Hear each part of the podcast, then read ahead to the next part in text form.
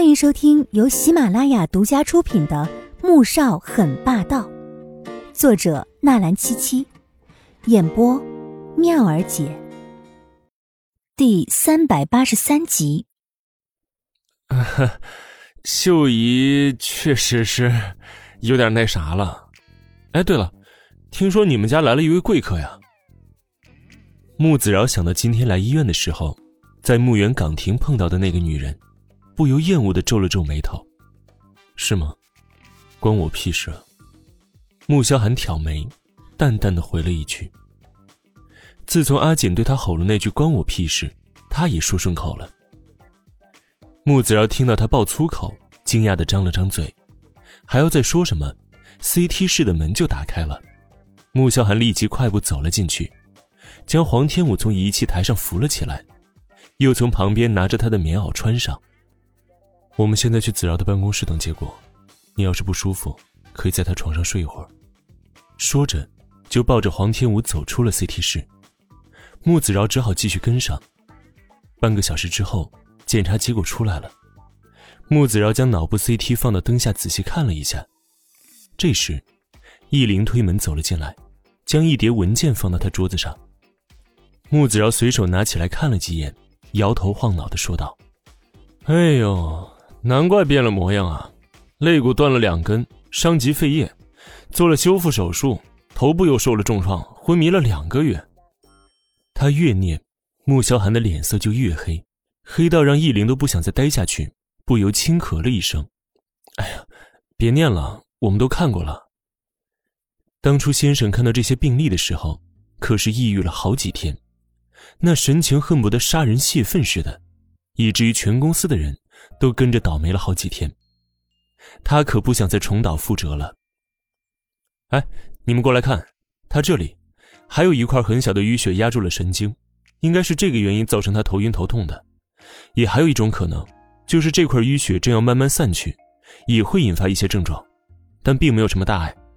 我开一点止痛醒脑的药，按时间吃就好了。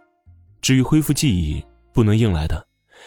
这样子的情况，也许一辈子也想不起来。也许明天就想起来了。穆子饶一边说，一边开始开处方单。穆萧寒墨黑的眸子落在沉睡的黄天武的脸上，目光幽深难测。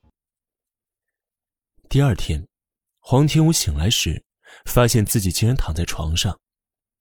只记得昨天头晕头痛，穆萧寒将他送到医院检查，后来检查结果如何，他也不知道。他起床洗漱。又换了一身衣服，这才打开门走了出去，就见穆萧寒正坐在客厅的沙发上面看着报纸。醒了，把牛奶喝了。黄天武哦了一声，走过去端起牛奶喝了下去。喝完之后，他才察觉到一丝不对劲，自己怎么会如此自然的按他说的话去做呢？而且，他也没有早上起来喝杯热牛奶的习惯啊。吃完早餐一起去公司。男人把杯子接过去，拿去冲洗干净，放回吧台，这才和他一起下了楼。昨天的检查结果呢？他也想知道自己为什么会突然头晕。以前在米兰、在国都都没有这种情况，来到春城就会接连晕倒两次。你车祸的时候头部有块淤血没有散去，压迫神经造成的。穆萧寒没有隐瞒，将穆子饶的检查结果直接说了出来。你要看病历的话，我等会让依玲拿给你。不用了，你告诉我就行了。反正医生写的那些字龙飞凤舞的，我还得猜半天，还不如不看呢。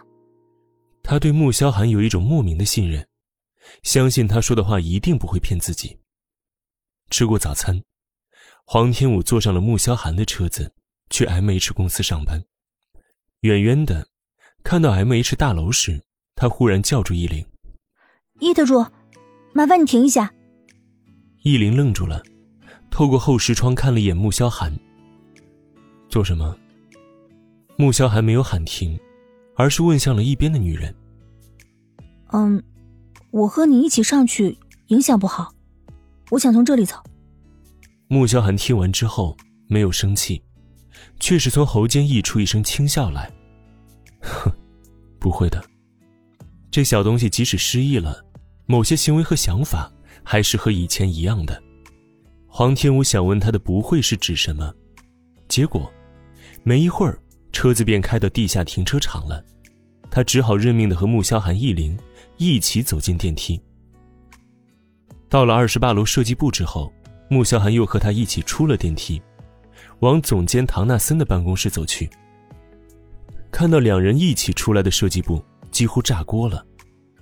这三年来，除了那位心理医生，他们还是第一次看到大 boss 和别的女人走在一起。